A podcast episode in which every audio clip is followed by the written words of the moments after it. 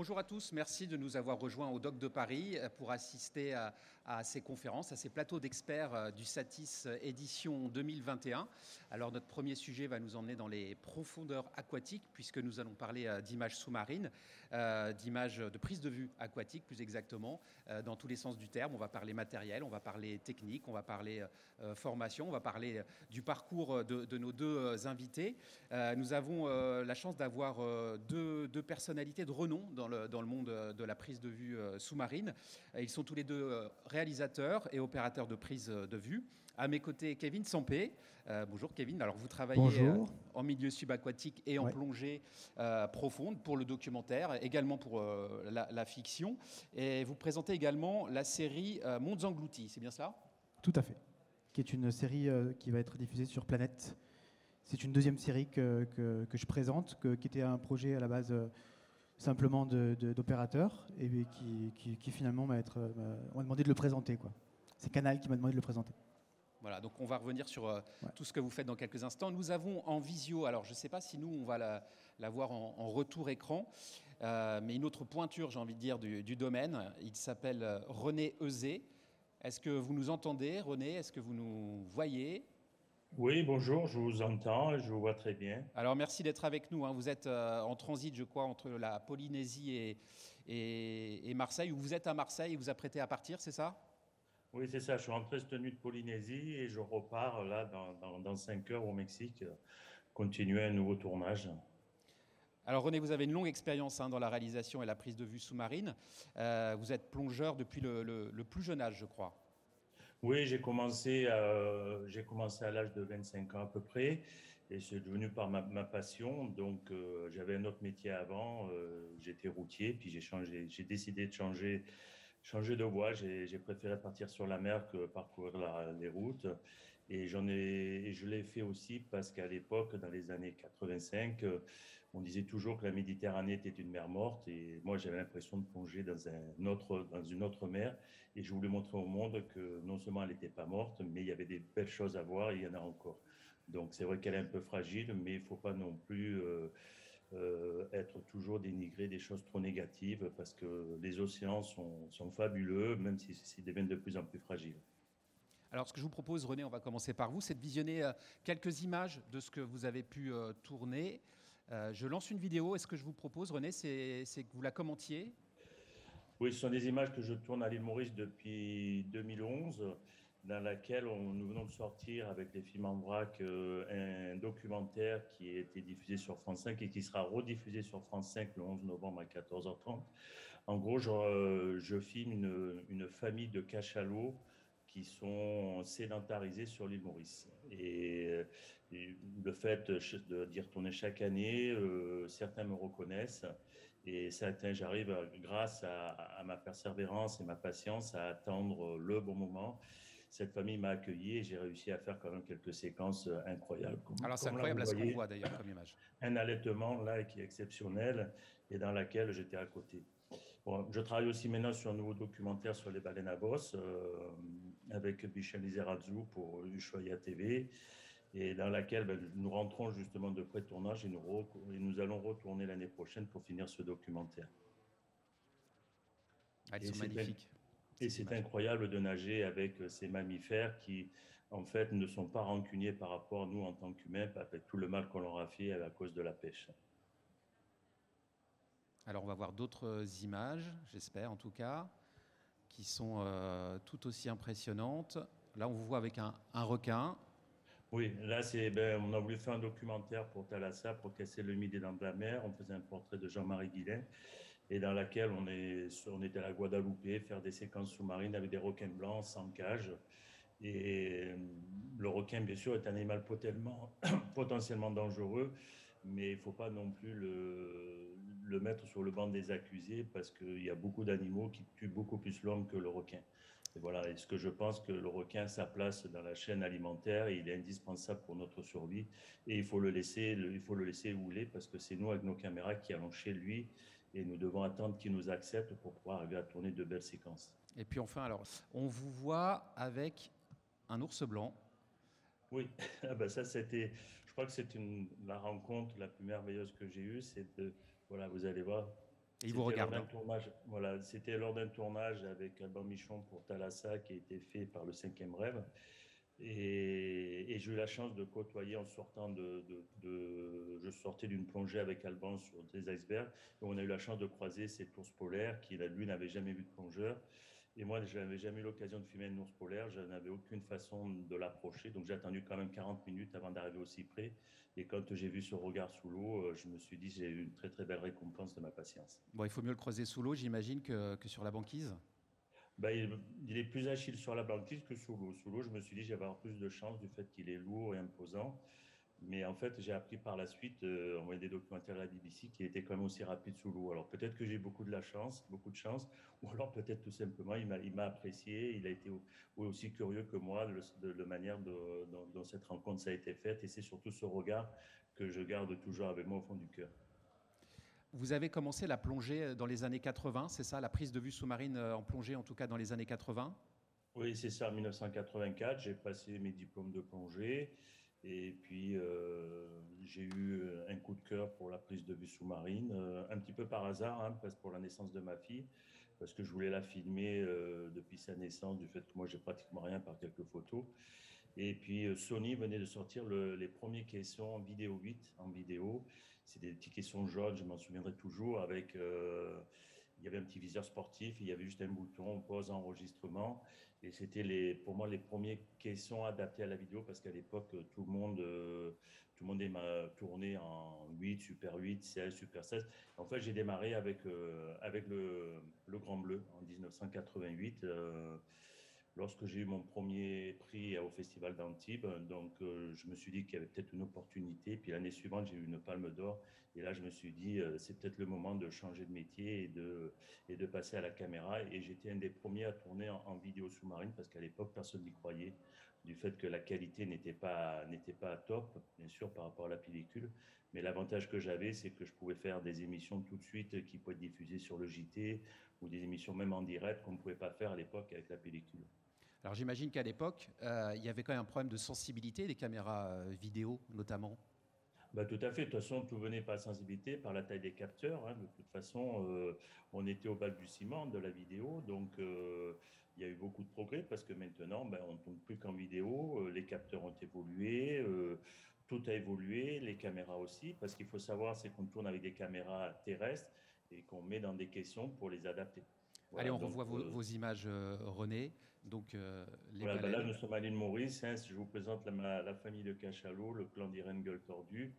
Euh, il y a en gros, on a dénombré avec François Sarano et Vitry euh, environ 120, 120 cachalots. Et là, c'est Irène Gueule Tordu qui, me voit chaque année et qui, vous voyez, carrément va venir à côté. Et, ils ont une telle sensibilité et puis une telle agilité. Là, voilà, je suis passé au-dessus d'eux.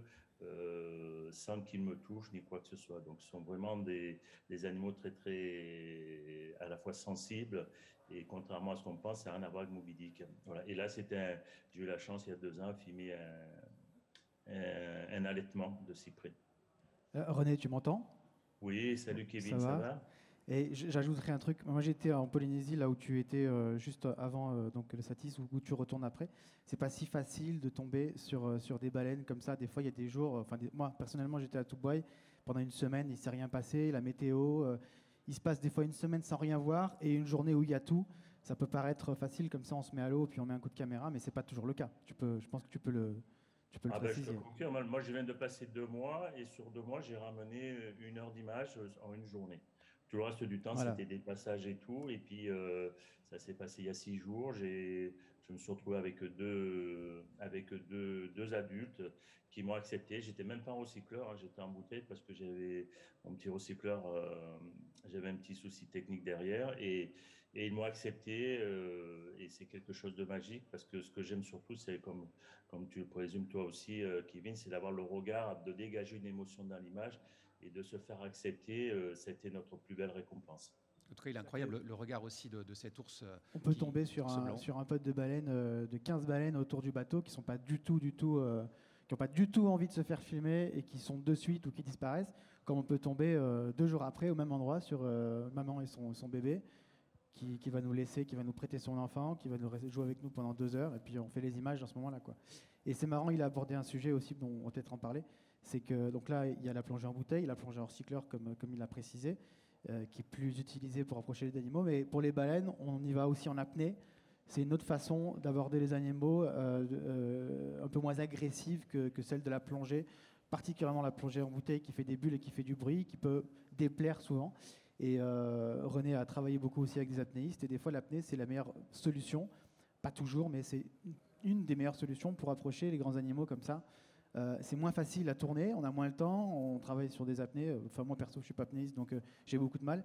Mais j'ai travaillé avec des apnéistes qui, sont, qui, sont, qui ont beaucoup plus de facilité que certains plongeurs à approcher les grands animaux.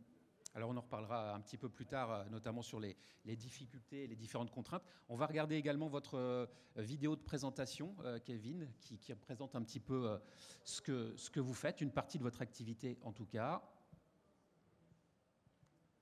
Bah, moi, c'est un petit peu différent. Alors, René, il était plongeur. Euh, euh, moi, j'ai fait la plongée très jeune, effectivement aussi. Bah, j'avais 10 ans, quoi, mais c'était la plongée loisir. Et j'étais euh, en fait opérateur caméra avant de travailler comme opérateur caméra plongeur.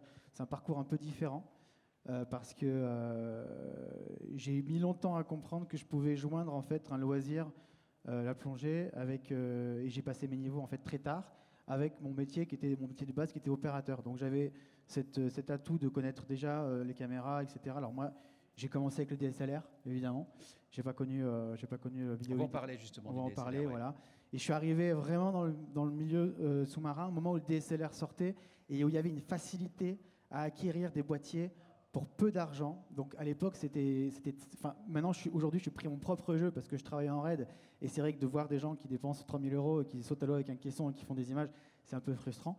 Mais j'étais effectivement euh, dans ce jeu-là au début, c'est-à-dire j'avais un 5D Mark II et j'ai fait mes premières images pour, euh, pour, France 3 à l'époque euh, avec ça. Et c'est vrai que de suite, c'était, c'était facile. Quoi. On avait un caisson, un dôme, un DSLR, on faisait de la HD, il y avait des grands capteurs, en basse lumière, ça fonctionnait.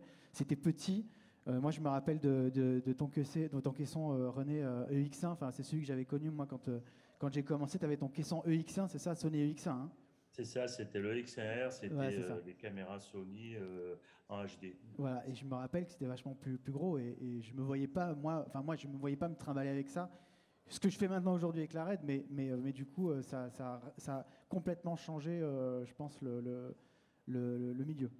Alors, j'imagine effectivement le DSLR, c'est un avantage en termes d'ergonomie, c'est plus petit, c'est moins cher, mais aussi en termes de. On parlait de luminosité, parce que j'imagine que c'est un facteur important euh, sous l'eau, la, lumière, en tout cas la, sensibilité des capteurs. Qu'est-ce qu'a apporté le, DSLR bah, Comme je viens de dire, c'est, moi je voyage beaucoup, euh, énormément, euh, et en fait, le poids déjà, c'est un, un, critère vachement important. Et donc, le DSLR, quand il est arrivé sur le marché, il y a, je sais pas, peut-être 2011-2012, j'avais le 5D Mark II, après j'ai eu un DC.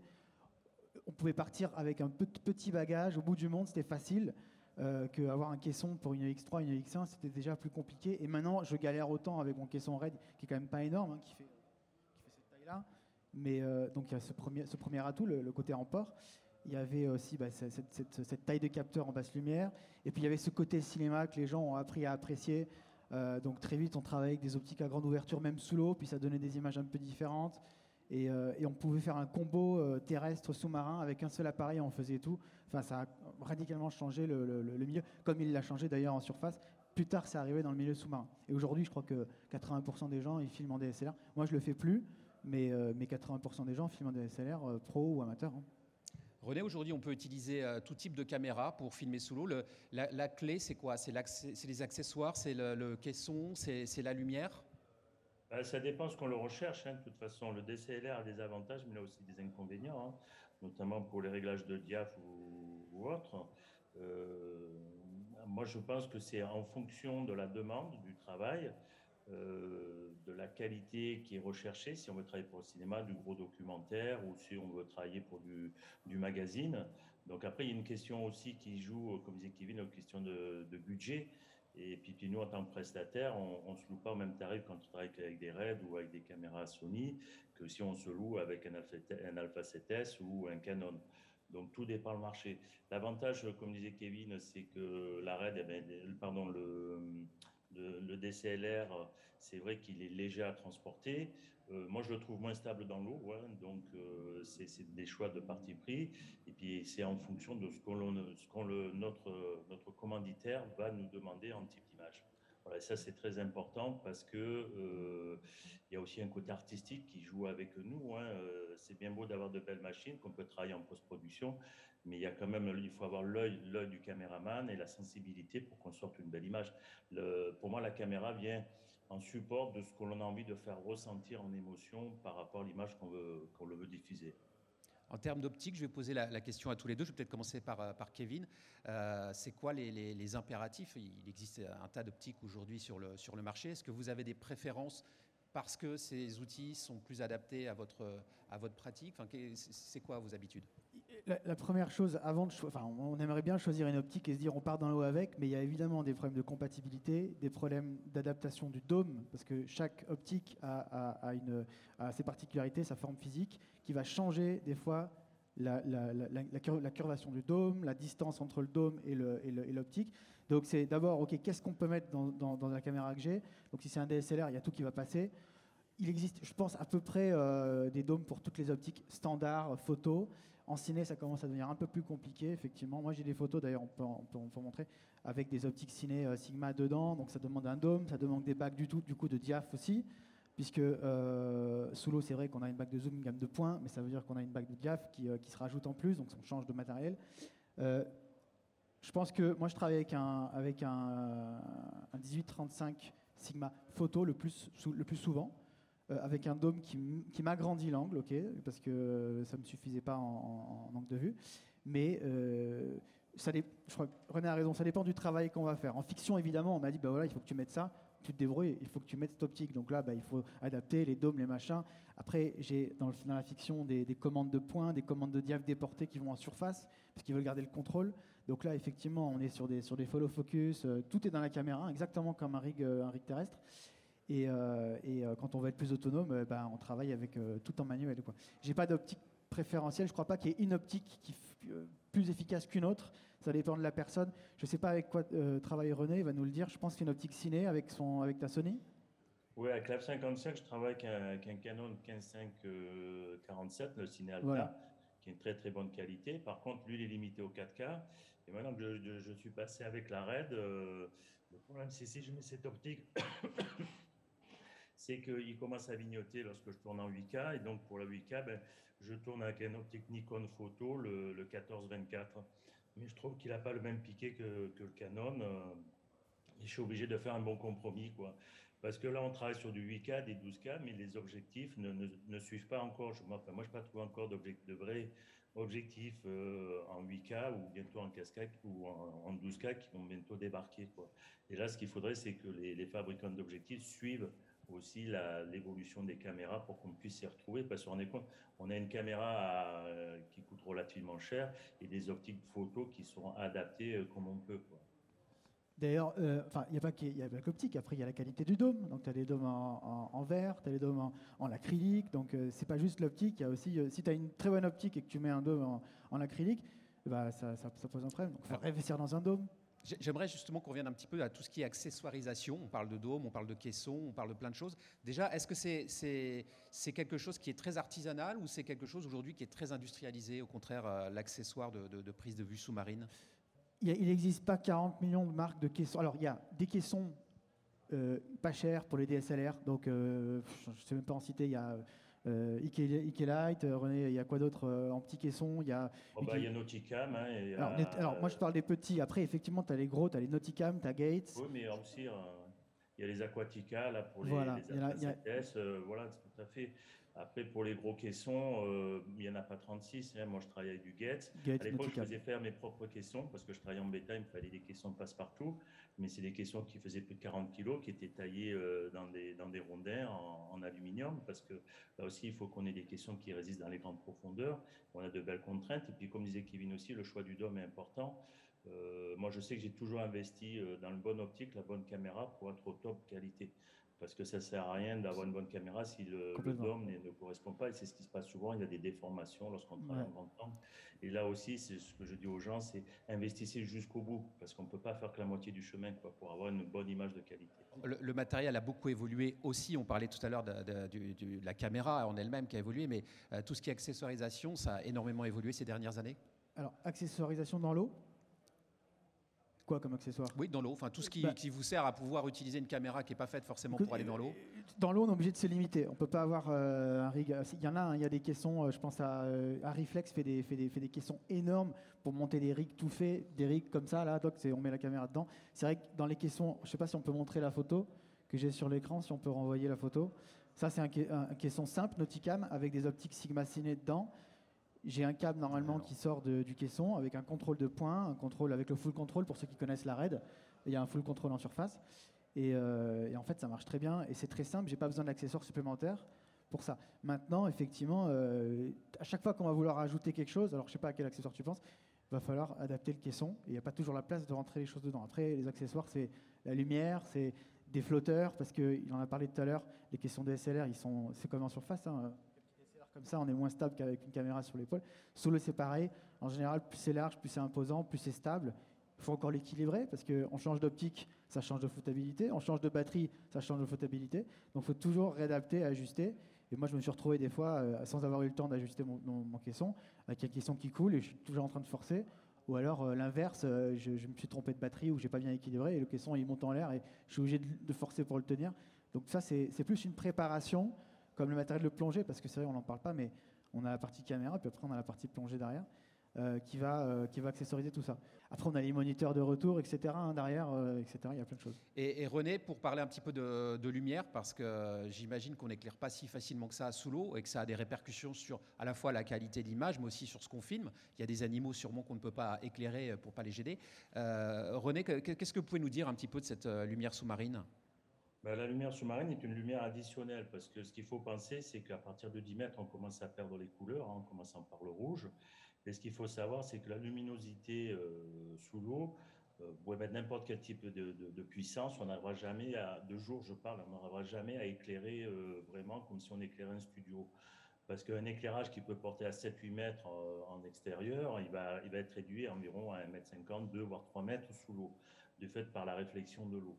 Euh, moi, lorsque j'ai tourné le film Océan, Jacques Perrin tenait absolument à ce qu'on reste dans les lumières naturelles et de manière à ce qu'on ne perturbe pas les animaux, mais en plus qu'on sente qu'on est vraiment, euh, comme il disait, euh, poisson parmi les poissons et mammifères parmi les mammifères. Et lorsqu'on ajoute une lumière additionnelle, ça peut marcher dans certaines, fictions où on a besoin de, de lumière ou dans des pubs, mais dans le docu animalier, on essaie tant que possible de respecter la lumière naturelle.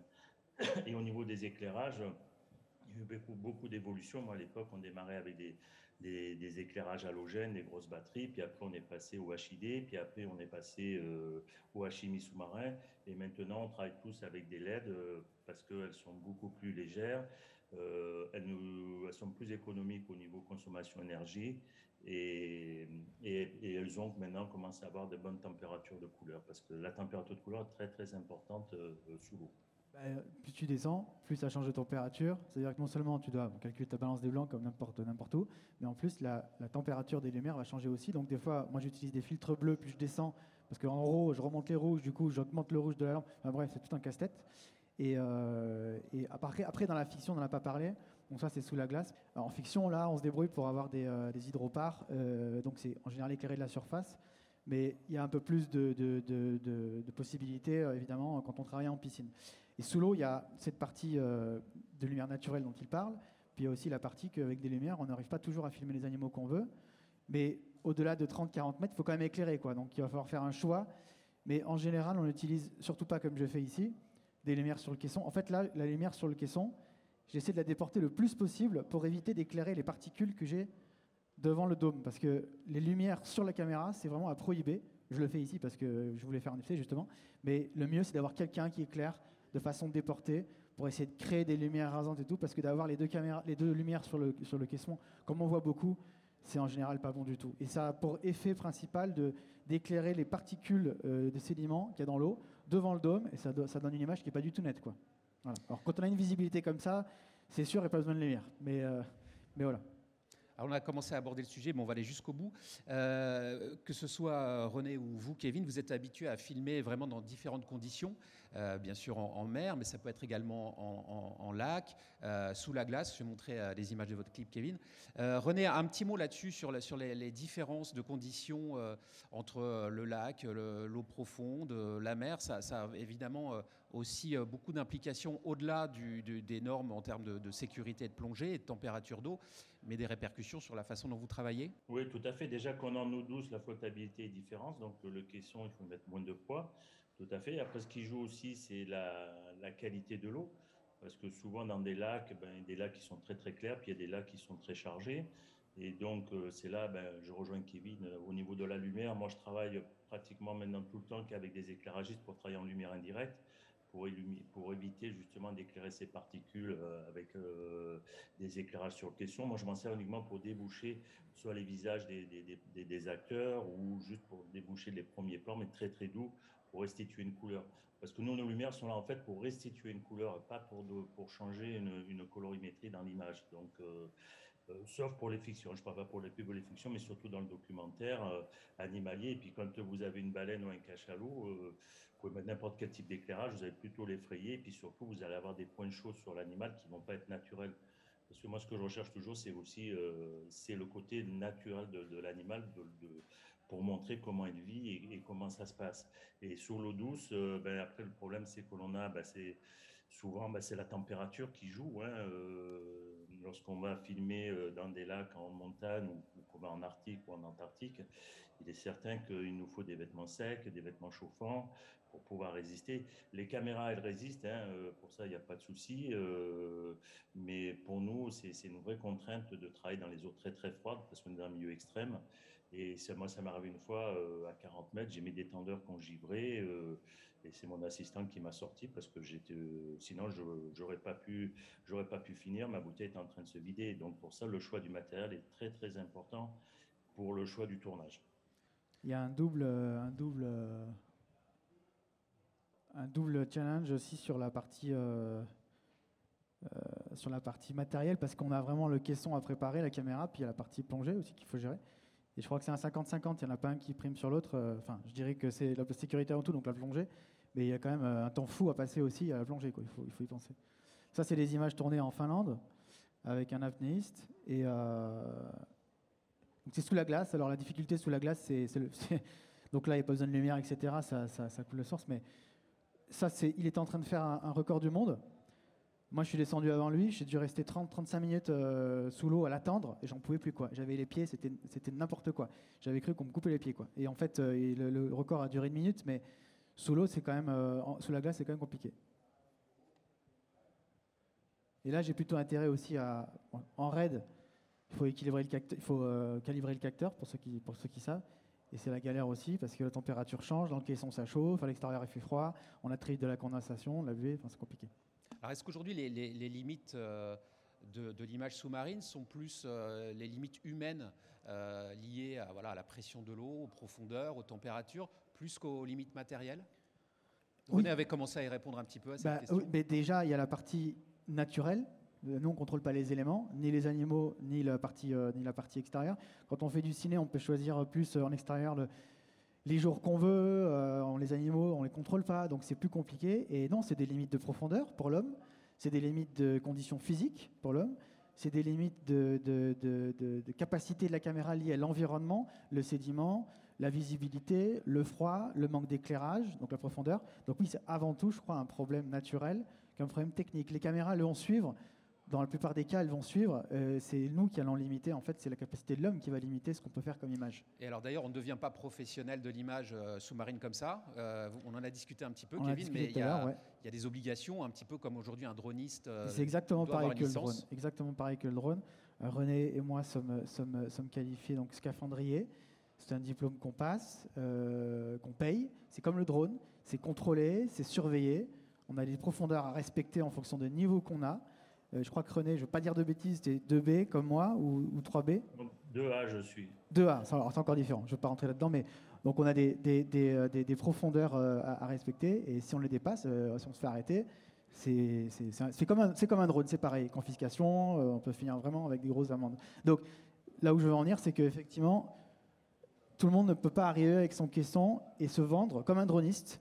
Il faut respecter la loi, qui, euh, dans notre cas, dépend du ministère du Travail et non pas du ministère des Sports, pour un plongeur loisir. Et c'est important de le dire. Et René, là aussi, vous qui êtes plongeur depuis très longtemps, euh, enfin qui faites de la prise de vue euh, sous-marine depuis longtemps, les, réglementations se sont durcies, ont, augmenté ou déjà dans les années 80, c'était très réglementé?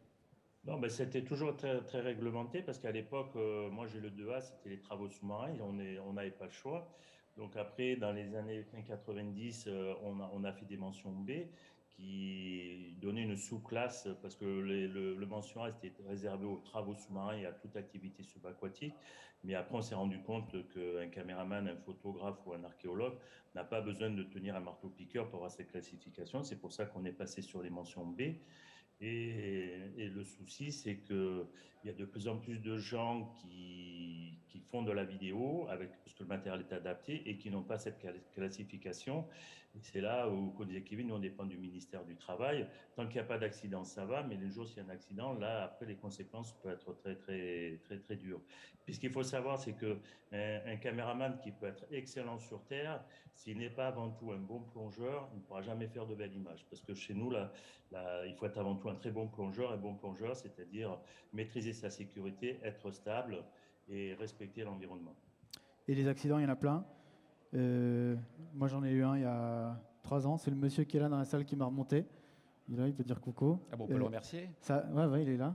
Ça se, ça se contrôle pas. On est à l'aise. On croit qu'on est à l'aise. On descend. Tout se passe bien. On tourne. Et il y a des accidents, il y en a plein. Ça peut passer par un, un problème technique. Ça peut passer par un problème psychique aussi. Et c'est pour ça qu'on plonge aussi accompagné avec des équipes de gens qui sont qualifiés et pas, euh, tiens, je me foutre à l'eau, surtout dans les profondeurs. Euh, conséquente. D'autant plus que des accidents de plongée déjà sans filmer, il y en a. Il y, en a, plein. Et Donc j'imagine qu'en étant évidemment, on est concentré sur autre chose. Euh, on maîtrise pas toujours euh, son, matériel parce que du coup on est concentré sur sa caméra. On fait attention. Donc euh, oui, c'est forcément il y a plus de. Je, me demande s'il n'y a pas plus de risques de travailler sous l'eau comme opérateur que comme plongeur loisir. René, je crois que vous donnez des, des formations. Enfin, comment ça se passe au niveau de la formation, d'ailleurs, d'une manière générale, pour devenir professionnel comme vous l'êtes? Ben, moi, je suis reconnu par l'AFDAS hein, et on vient de passer notre certification Calliope. Et donc, je fais ça depuis 1993. Mais je ne forme pas beaucoup de, cadreurs. Je forme des gens qui ont envie de bosser. Ce sont, en général des intermittents du spectacle. Et donc, euh, ben, euh, je leur dis, pour une formation, je leur explique un petit peu comment ça se présente. Et tout dépend déjà de leur aquaticité puis leur niveau de plongée. Parce qu'avoir un niveau de plongée, c'est bien, mais c'est surtout la pratique. Moi, j'ai eu gens en moniteur de plongée, j'ai eu des gens des classes 1B, 2B, mais qui n'avaient pas pratiqué pendant 4-5 ans et tout de suite, ils perdent toute leur aquaticité. Et, c'est la base de tout, l'aquaticité, la consommation de l'air, parce qu'il faut savoir, lorsqu'on part filmer, on part avec un compte à rebours. compte à rebours, c'est-à-dire qu'on est limité par une bouteille, euh, beaucoup moins avec un recycleur, mais en général, euh, on est quand même limité par le temps. Et plus on descend profond, moins on peut rester longtemps. Et puis, il faut faire de la décompression. Et ça, ça, ça, ça, je, je, tiens absolument sur les règles de sécurité parce que je dis qu'aucune image ne vaut la vie d'un plongeur. Et puis, j'attire aussi là-dessus sur mes formations. Donc, je leur montre un petit peu les technicités, les différents types de matériel. Hein. Euh, je les fais travailler sur des Alpha 7S, je les fais travailler sur, sur la Sony F55, sur la RED, en fonction du niveau, bien sûr, hein, de, du stage qu'il a choisi. Je leur donne toujours les dernières technicités de, matériel de manière à ce que lorsqu'ils vont rentrer sur le marché, ils ne seront pas perdus et, puis surtout, je les conseille sur leur choix de, matériel. Alors, on a parlé euh, beaucoup images, euh, c'est le sujet en même temps, mais j'ai envie de parler de son parce que euh, l'audio, c'est quand même primordial dans un film. Et on va écouter une petite bande sonore très intéressante. c'est vous qui l'avez signée, Kevin. Est-ce qu'on peut l'envoyer? Parce que ma question, c'est comment on fait de la prise de son sous-marine? Oui, alors, oui, ça existe. Non, je ne suis pas ingénieur de son sous-marin.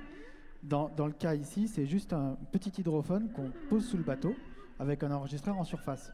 Première façon de faire. Mais il existe tout à fait des hydrophones avec des enregistreurs subaquatiques qui nous permettent d'enregistrer des sons au proche de l'animal. Et en plus, euh, on peut tout à fait euh, adapter un, un, micro sur le caisson de la caméra donc, dans le cas de Marette, ça pose un problème parce qu'elle fait du bruit en tournant.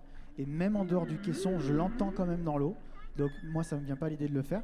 Mais tout à fait, on peut faire appel à des gens spécialisés là-dedans. Et je pense que René le fait aussi, il a déjà un hydrophone sur sa caméra, il me semble. Sur, sur, Oui, moi je travaille avec des micros piazelloïdales. Donc ce sont des micros qui sont faits pour. Hein, et ce sont des, ces micros qui marchent à membrane. Et, moi, ça me fait marrer parce que quand on parlait du manque du silence, en fait, c'est plutôt une cacophonie sous l'eau. Et quand on entend tous ces crépitements en surface, toute cette sensibilité, parce qu'il faut savoir que le son se propage à 1500 mètres secondes, contrairement à 330 mètres sur Terre et on entend des sons beaucoup plus loin, beaucoup plus importants. Là, j'ai vu, Kevin, que tu as enregistré des sons de baleines qui sont magnifiques. Ça, ça fait vibrer, ça. Dans l'eau, c'est. Bah, moi, je, viens d'en enregistrer aussi, en étant au-dessus, ça, ça, transperce la cage thoracique tellement ça fait, ça fait, comme ça fait trembler, le, le, le, trembler la peau, le corps, ça fait tout, c'est incroyable. Ah oui, oui, je confirme, hein, ça, c'est tellement fort que ça nous transperce la cage thoracique et c'est vraiment très important. Les cachalots, c'est différent, ils, ils, cliquent, ils envoient des clics, c'est pareil, c'est très puissant. C'est un peu, c'est un peu comme euh, comment dire, une échographie qui nous envoie. Et, chaque son est, important, on s'en rend pas compte, mais une crevette fait du bruit, euh, un mérou fait du bruit, un corps fait du bruit. Et mais après, il faut des, micros plus ou moins sensibles pour arriver à les, à les enregistrer. Mais pour moi, le son euh, fait partie de. C'est vraiment une fait partie. on va se taire quelques secondes juste pour écouter ces sons qui sont effectivement impressionnants.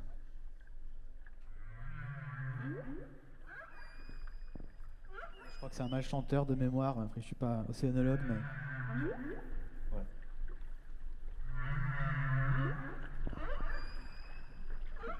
Ça, on l'entend sans voir la baleine. Hein. C'est-à-dire que tu peux entendre ce son-là et ne pas voir la baleine. Tellement... Elle peut être très loin aussi. Ah, oui, complètement. complètement ouais, Donc ça, c'est des petits hydrophones qu'on trouve, euh, qu'on trouve dans le commerce, qui sont pas excessivement chers, mais c'est des choses qui sont limitées. On les pense sous le bateau, donc on a les problèmes du, clapotis de l'eau qui, passe par le câble et donc qui passe dans le micro. Euh, on a des problèmes de son aussi, euh, du mouvement du micro dans l'eau. Donc c'est pas la solution idéale, mais ça peut faire des belles, des belles, des belles captures. Euh, j'aimerais qu'on aborde un, sujet, je ne sais pas quelle est votre position, quelle est votre relation à cela, mais c'est le drone sous-marin en fait. On parle beaucoup du drone aérien, mais il existe des, outils aussi pour aller filmer euh, sous l'eau. Euh, alors je ne sais pas si on peut filmer sous l'eau depuis le bateau, enfin voilà, je ne sais pas comment ça fonctionne, mais parlez-nous un petit peu de peut-être de votre expérience, Kevin, puis on demandera aussi à, René de nous en parler s'il le souhaite. Il existe des drones, alors il y a des ROV, ok, qui ne sont pas reliés en filaire avec, avec la surface. Donc ça, j'en ai jamais utilisé, je ne suis pas pilote de ROV.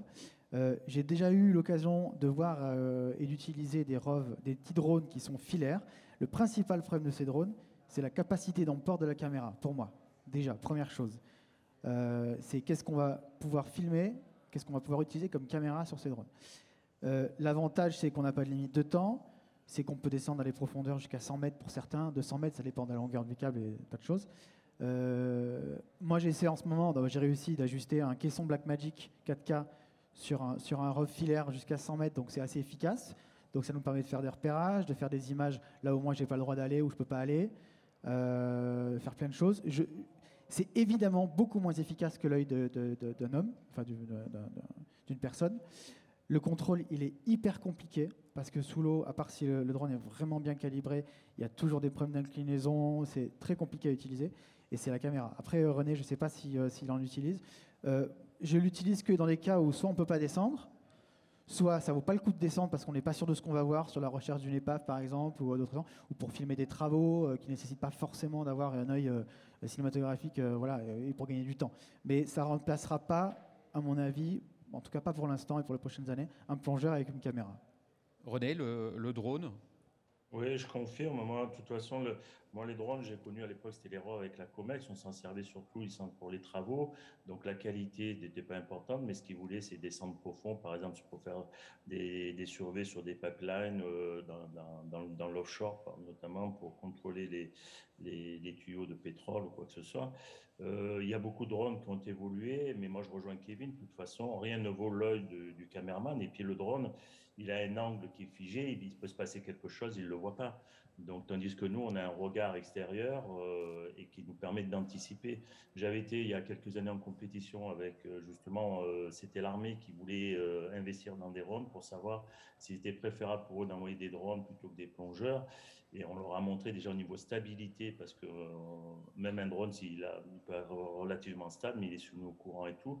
En tout cas, il est beaucoup moins stable qu'un plongeur et puis il n'a pas la sensibilité de, il n'a pas la sensibilité du caméraman pour dire tiens je veux le plan sur cette tête là ou quoi que ce soit et le mouvement est, moins fluide euh, avec en, jouant avec une joystick que nous-mêmes avec nos déplacements avec nos femmes en travaillant dans le courant ou quoi que ce soit.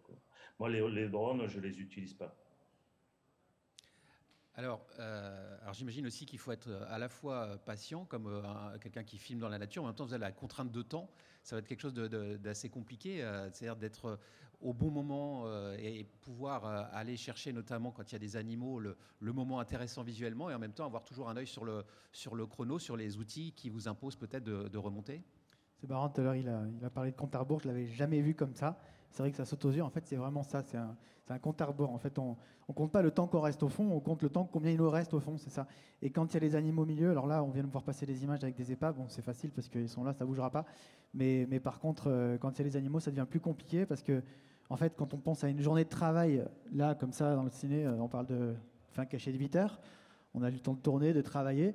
Mais en plongée, en fait, euh, sur la plupart du temps, je ne parle pas de technique de plongée, recycleur, bouteille conventionnelle ou quoi, mais ça va s'arrêter à deux plongées par jour. Je vais dire en moyenne une heure de plongée, donc ça fait deux heures de plongée par jour. Contre le temps de descente, le temps de remonter, il faut que l'animal soit là, quoi. Parce que s'il n'est pas là, euh, c'est une journée à la poubelle. Sans parler des contraintes météorologiques, etc. Donc, euh, donc oui, c'est avant tout un problème de temps. Donc il existe des solutions euh, pour des plongeurs plus, plus, chevronnés comme le recyclaire, qui est, une technique utilisée pour recycler qu'on respire, qui va nous permettre de rester plus longtemps avec un mélange de gaz spécial dépendant de la profondeur où on va. Ça a ses contraintes aussi, parce que c'est plus lourd, c'est plus, euh, c'est plus encombrant. Pour voyager, c'est plus compliqué. Ça demande certaines euh, spécifications de, de diplôme. mais oui, c'est avant tout le, un problème de temps. Et oui, René, l'évolution du, matériel de plongée ces 30 dernières années, elle fait qu'on peut passer un peu plus de temps pour la, prise de vue ou finalement les choses n'ont pas vraiment changé de ce côté-là? Ah ben, ce qui a changé, c'est le recycleur, hein, parce que les bouteilles, euh, elles, elles ont des volumes. On sait très bien en fonction de la pression qu'on met dedans, même si on est passé à sur du 230 ou du 250 bars, on a augmenté un petit peu la pression. Mais c'est surtout le recycleur. Avec un bon recycleur, on peut rester jusqu'à 4 heures sous l'eau sans refaire surface en fonction de la profondeur. Hein. Nous, sur Océan, on avait utilisé ça. Euh, j'attendais une pompe de courage. J'ai attendu 3 heures et demie avant que ça se passe et, je ne pouvais pas sortir parce que je ne savais pas à quel moment il y allait avoir l'éclosion. Donc, euh, quand l'eau est chaude, tout va bien. Et on avait fait l'expérience, euh, des éclairagistes étaient en bouteille. J'ai dû passer trois équipes pour pour qu'ils puissent tourner pour éviter qu'ils fassent trop de, de, paliers de décompression. Donc pour moi, le recycleur est un confort euh, pour rester plus longtemps sous l'eau. Mais malheureusement, ben, la nature, on ne la maîtrise pas et l'animal, c'est pas comme un acteur. On ne peut pas lui dire, allez, euh, moteur action, c'est à toi de jouer. C'est à nous à nous adapter sur la nature et, d'attendre et d'attendre. J'en ai pas parlé, enfin j'ai dit euh, une heure de, plongée maximum sur une bouteille conventionnelle. Recycleur, c'est un peu plus, mais c'est un outil en plus, c'est de la gestion en plus. Ça veut dire vraiment c'est du travail en plus. C'est pas juste on, met une bouteille comme la plupart du temps et on, descend. Alors on voit aujourd'hui de plus en plus de documentaires animaliers sur les, sur les antennes, sur euh, les réseaux également. Euh, mais c'est vrai que quand on regarde Arte, euh, France 5, il y a de plus en plus de films animaliers. aujourd'hui, qui diffuse, qui produit même de, l'image sous-marine? Toutes les boîtes de, prof qui ont, de, de prod qui ont envie de faire du doc animalier, du doc sous-marin, parce que euh, va, pouvoir, le produire. Après, c'est certaines habitudes. Moi, j'ai ce problème-là beaucoup. Des producteurs qui n'en ont jamais fait. ils comptent des heures normales, des semaines de tournage normales. Bah, un 52, on va le faire en 10 jours, ça va rentrer. bah, voilà. Mais en fait, non, pas du tout. Pas du tout. C'est le double de temps, c'est le double de préparation, c'est beaucoup plus de contraintes. On commence pas à 8 heures, on commence plus tôt parce qu'il faut préparer. Le soir, il faut gonfler. Donc, euh, c'est, euh, je pense qu'il y a certaines boîtes de production qui sont plus rodées à faire du film sous-marin. Et les diffuseurs sont toujours très friands, même si je vois aujourd'hui, je trouve que c'est de plus en plus difficile d'en vendre parce qu'on voit de plus en plus de, films euh, sous-marins faits de par le monde. Il y a beaucoup de, de, réachats à l'international aussi. Donc euh, moi, je travaille pas mal avec Canal. Là, j'ai un Ushuaïa. Bon, c'est les chaînes qui sont intéressées parce que le sujet, il, fait, il est très, très particulier. Euh, mais dans le milieu sous-marin, il y a énormément de clientèle privée aussi. Je pars à Belize demain, c'est un client privé. Il y a beaucoup de demandes, beaucoup plus que ce qu'on pense en fait. René? Oui, je confirme. Et euh, moi, je travaille en ce moment beaucoup plus avec les anglo-saxons qu'avec la France, parce que, effectivement, comme vous avez dit, à part France 5 et Arte, euh, il n'y a plus grand-chose. Moi, ça fait 35 ans que je fais du Thalassa. Euh, on fait de moins en moins de sous-marins, plus les budgets ont été réduits, puis il y a beaucoup de chaînes qui ont été supprimées. Hein. Comme on travaillait à l'époque avec C'est pas sorcier, E égale M6, toutes ces émissions-là où vous avez besoin d'images sous-marines pour des sujets, ben, ils ont disparu au détriment des, émissions de reality show. Donc, trouve ça dommage qu'on n'ait réduit que quelques chaînes, dont Ushuaïa TV, euh, euh, France 5 et, Arte au niveau, de, au niveau de la France. Donc, euh, c'est la problématique. Et après, il y a le coût, financier, parce que beaucoup de producteurs ou de, diffuseurs peuvent faire investir sur des réalités qui vont leur apporter de l'argent que de dépenser plusieurs milliers d'euros sur un documentaire qui avait vu quelques fois et qui, qui va disparaître. Et c'est dommage que lorsqu'on travaille avec les anglo-saxons, quand ils font un film, ils font un film pour savoir ce que ça va leur apporter, parce que ça va leur coûter. C'est la différence avec le producteur français. Et euh, je prends l'exemple d'un. Ça fait deux ans que je travaille sur un truc sur le dauphin euh, du, Gange, là, dauphin, un dauphin des rivières en, Inde. Ça fait deux ans que je, présente ça à 40 millions de, de, à l'international, etc. Ça vient de passer que maintenant, et encore je suis en pré-production. Parce que la, la, réaction des producteurs quand on leur parle d'un animal qui a été euh, jamais filmé, c'est ah bon, mais est-ce qu'on a des chances de faire le film? Bah oui, euh, moi j'y suis allé, j'ai fait des images. Ah mais ça va être dur de le trouver, ça va me prendre combien de temps? Bah il faut deux mois. Ah ouais, mais non, ça va pas être possible. Donc il y a une, réelle crainte financière et de planning. Ils ont plus trop envie de se mouiller aussi sur des sujets qui sont risqués. Et euh, même à l'international, c'est compliqué parce que j'ai des dossiers aussi chez Nageo, chez Disney, machin, etc. Et en fait, euh, ça prend des années. Et puis tu te rends compte qu'à la fin, ils vont faire une équipe, euh, appel à une équipe anglo-saxonne pour, pour, faire le film que tu leur as envoyé sur le dossier. Parce que parce que c'est pourquoi ils passeraient par, par des petits producteurs français. Quoi. Oui, j'allais en parler justement de la production internationale, parce qu'on voit que même dans le documentaire traditionnel, c'est quand même la tendance. Aujourd'hui, c'est la tendance aussi euh, en images sous-marines, mais effectivement, comme vous venez de le dire, euh, Kevin, ça implique euh, peut-être une délocalisation complète des, opérateurs. Complètement, oui, c'est ça. René, le, financement aussi, enfin, vous avez commencé à en parler, mais c'est un problème de plus en plus important. Au-delà de, trouver des, créneaux de diffusion des producteurs, c'est de moins en moins bien financé? Ah ben, bien sûr que c'est moins en moins financé, donc le problème, il est là, hein, c'est le nerf de la guerre. Et, quand on part tourner avec une équipe sous-marine, c'est pas du tout le, même budget qu'une équipe terrestre, hein, par rapport déjà euh, aux excédents bagages, au matériel, et, surtout la durée du tournage. Comme disait Kevin, euh, il faut deux fois plus de temps. Moi, je dirais même des fois plus. Hein. Lorsqu'on a tourné le film Océan, euh, on a tourné pendant quatre ans et on était à plusieurs équipes. Donc c'est un, budget qui a été colossal et j'avais qu'un monsieur comme Jacques Perrin qui aurait pu se permettre de, mettre un, tel budget parce que je ne vois pas un autre producteur qui aurait pu financer une telle opération. Et on s'est arrêté parce que justement Jacques est arrivé au bout de ses financements et c'est toujours pareil. entre le producteur qui veut absolument une image et qui met le temps, pour me donner un exemple, euh, la séquence qui dure un peu plus d'une minute sur la baleine bleue, David Ratcher a, mis presque six mois pour amener 5-6 euh, plans. Et il n'y a que monsieur comme Jacques Perrin qui va dire, OK, je te donne les moyens pour le faire, et il y est arrivé. Maintenant, demander à un producteur de moi six mois pour tourner une image exceptionnelle, euh, j'en connais pas d'autres. Je pars le 15 décembre en Indonésie. Il y a un 52 à tourner. Euh, le gars, il m'a donné 12 jours. J'ai dit, mais 12 jours, euh, c'est n'importe quoi. Ah ben, Nous, on a un financement CNC complémentaire pour 12 jours, donc tu te débrouilles avec les 12 jours. Donc euh, il y a 7 jours de quarantaine, je te laisse faire le calcul. c'est encore une, autre histoire, mais, mais, euh, mais bon, c'est hyper compliqué parce qu'il y a des cases à remplir, il y a des budgets à respecter. En France, je parle, des temps, à, des temps limites, et puis c'est hyper compliqué de convaincre un producteur de, ben non, qu'en fait, il va falloir trois fois plus de temps parce qu'il y a peut-être un risque météo, etc.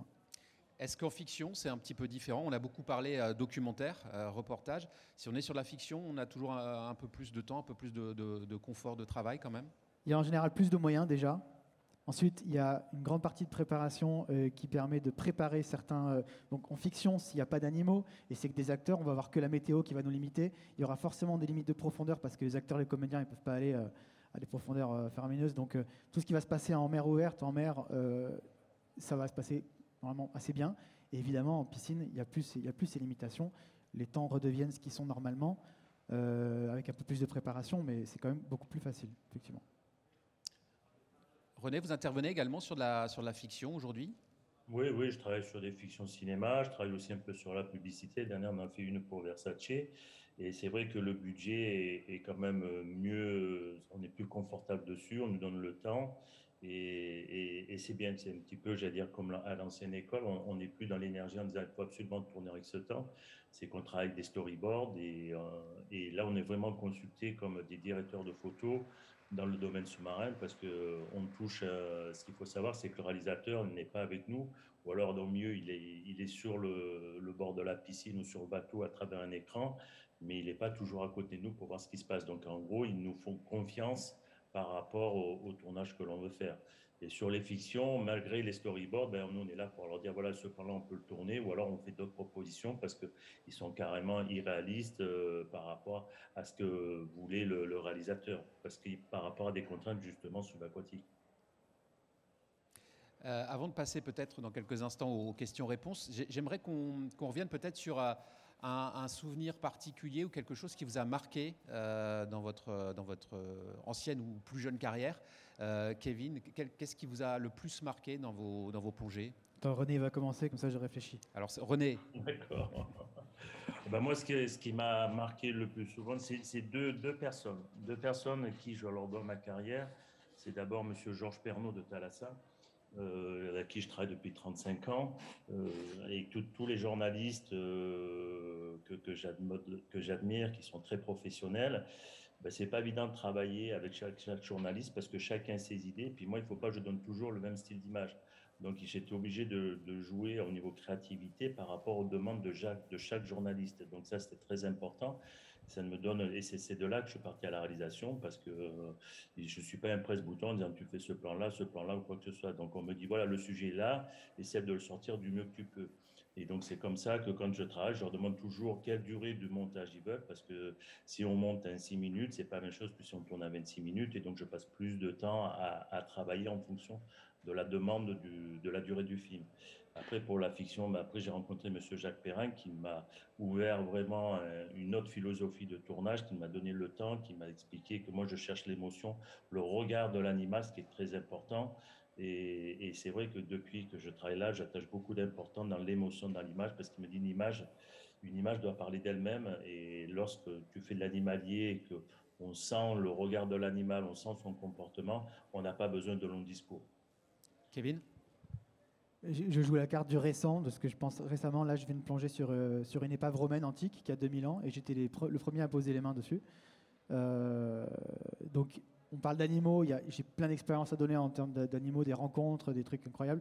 Mais c'est vrai que là, le plus récent qui m'est arrivé, c'est ça. C'est donc sur cette série Canal que je suis en train de tourner. Euh, une épave romaine qui a 2000 ans. Être le premier à poser les mains dessus, être le premier à la voir. ça, grâce aux technologies sous-marines, de pouvoir y aller et de pouvoir en ramener des images c'est quelque chose de fort. Voilà. On peut... Alors, on va essayer de passer le micro dans la salle. Est-ce qu'il y a des questions? Alors, on a une question. Est-ce qu'il y a un micro qui se promène ou est-ce qu'il faut que je passe euh, mon micro? Allez, je vais vous passer mon micro. Euh, deux petites questions. Euh, vous tournez tous les deux en raid. OLPF H2O, ça marche bien, ça marche pas bien? Alors, moi, j'ai eu, un gros problème quand j'ai utilisé ce, filtre, parce qu'au début, j'utilisais une raid pour tourner en surface et sous l'eau, et ça fonctionnait pas. Donc j'ai abandonné l'idée euh, très vite parce que je devais faire les deux. Maintenant, j'ai deux raids parce que si ça tombe en panne, c'est la merde quand je suis au bout du monde. Et effectivement, j'utilise entre 0 et 15 mètres le, H2O LPF là, qui rapporte mieux les couleurs que ce qu'on pourra euh, corriger en prod, oh, en post. Voilà. Donc moi, je dis oui entre 0 et 12 mètres maximum pour le LPF. Mais en dessous, ça va, ça va tout foirer. Parce que les rouges qu'il va rajouter euh, en dessous de 12 mètres, ça ne correspond pas à la perte des rouges qu'on aura. Donc c'est plus foireux. Moi, je pense qu'il vaut mieux utiliser le low light. Parce que sous l'eau avec la RAID, la RAID, c'est pas quand même connu pour être super sensible. Et donc, du coup, j'utilise à 95% le low light tout le temps. Et le LPF H2O, je l'utilise jamais en piscine, évidemment, à, proscrire. Par contre, entre 0 et 10 mètres, dans une zone où il y a beaucoup de couleurs, beaucoup de corail, en Méditerranée pas trop, je, peux l'utiliser. Mais j'ai pas été super emballé par l'efficacité du truc. Je peux poser une toute petite question aussi. Et ensuite, caisson, euh, hydroflex, les gros gros caissons euh, plus ciné, vous utilisez, vous n'utilisez pas ou? J'utilise pas. Je connais, mais j'utilise pas. D'ailleurs, j'ai dit Hariflex, mais c'était Hydroflex. donc je connais pas, je peux pas te renseigner, mais j'ai l'impression que c'est pas mal. René, tu connais les caissons Hydroflex? Non, non, je connais de nom, mais moi je travaille avec des, des caissons Getz parce qu'ils sont très maniables. Les reports de commande sont mécaniques. Il est, il est, il est pas très lourd. Si pour la RAD, il est quand même plus lourd que la, que la Sony. Moi, je préfère travailler avec une Sony F55 et je, je regrette de ne pas avoir les moyens d'avoir fait une question pour la S65 euh, parce que pour moi, c'est vraiment une caméra de référence.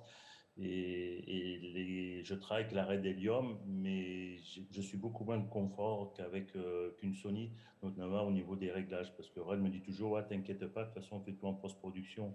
Et moi, l'image, je préfère l'avoir euh, bonne dès le départ et retravailler comme j'ai envie de le faire, et pas, et pas de, compléter en post-production, parce que c'est vrai, effectivement, en basse lumière, elle est, beaucoup moins sensible que la Sony. Et, et, c'est compliqué. Puis elle chauffe beaucoup plus, elle consomme plus. Euh, c'est des contraintes pour nous, l'autonomie des batteries, parce qu'on ne peut pas rester trop trop longtemps au fond de l'eau avec. Si moi, j'adore l'image de l'arrêt, donc je, je, vis avec ces contraintes. Mais c'est vrai que des fois, c'est un calvaire. Et le caisson hydroflex, il n'est pas aussi, il n'est pas full manuel comme les caissons qu'on utilise. Donc du coup, c'est que de la télécommande déportée, beaucoup. Et tu fais des plongées en mer avec ça, ça ne marche pas. À mon avis, ça marche pas. Est-ce qu'on a d'autres questions? Oui, c'est un peu basique, mais est-ce que vous auriez des anecdotes et des trucs et astuces pour les histoires de buée Alors, je crois qu'on a chacun son truc. Je commence, René, ou je suis sûr que tu en as plein des anecdotes comme ça? Oh, Moi, pour la, de la condensation, c'est ça? Ouais, moi je vous mets un coup de sèche-cheveux avant de descendre. Je sèche l'intérieur du caisson à mort pour qu'il n'y ait pas une seule goutte d'humidité. Et en général, ça passe. Mais en plus de ça, j'utilise un dôme qui est un dôme optique. C'est pas juste un dôme en verre. J'ai un, une vitre avant le dôme qui réduit la, taille de, de, l'air devant le, verre. Donc j'ai très rarement de la buée. René, tu as, quelque chose? Alors moi, moi sur la, Sony F55, j'ai jamais de problème. Euh, et lorsque je travaille par exemple dans des eaux très froides, en lac, euh, sous glace, ce que je fais, je mets d'abord le caisson à température. Je le fais tremper un quart d'heure, 20 minutes pour qu'il se mette déjà à température de, de l'eau. Et ensuite, j'allume la caméra au dernier moment. Avec la RED, c'est compliqué.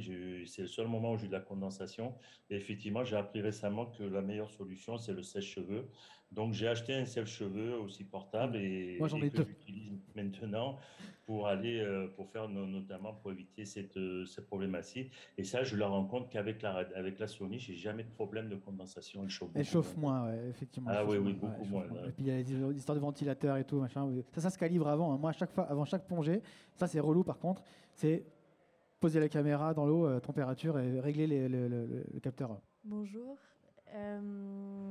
En termes d'équipe, on est à combien de personnes au minimum, suivant les, les choses qu'on a tournées, si on, est sur de la fiction, du docu Alors, en extérieur, en extérieur, c'est-à-dire en mer ouverte, la loi voudrait qu'on soit minimum 3, 2 dans l'eau, 1 en surface. Donc ça, c'est un minimum pour répondre à, la, loi de la plongée sous-marine, donc un milieu hyperbare. Voilà. Euh, à ça, il faut rajouter tous les gens qui sont nécessaires au bon déroulement, mais je dirais que pour respecter les règles, il faut être minimum 3. Et c'est même normalement, normalement c'est le cas aussi en piscine. Il faut être au minimum deux plongeurs hyperbares pour pouvoir travailler et être dans les clous. Voilà. Donc ça m'arrive de partir tout seul. Là, demain, je parabélise, je pars avec personne, j'aurai des plongeurs sur place qui vont m'accompagner. Théoriquement, je ne suis pas dans les clous. Mais pour être dans les clous, il faut, travailler à trois. Euh, je rejoins Kevin, hein, qu'il faut être deux en bas et, un sur le bateau.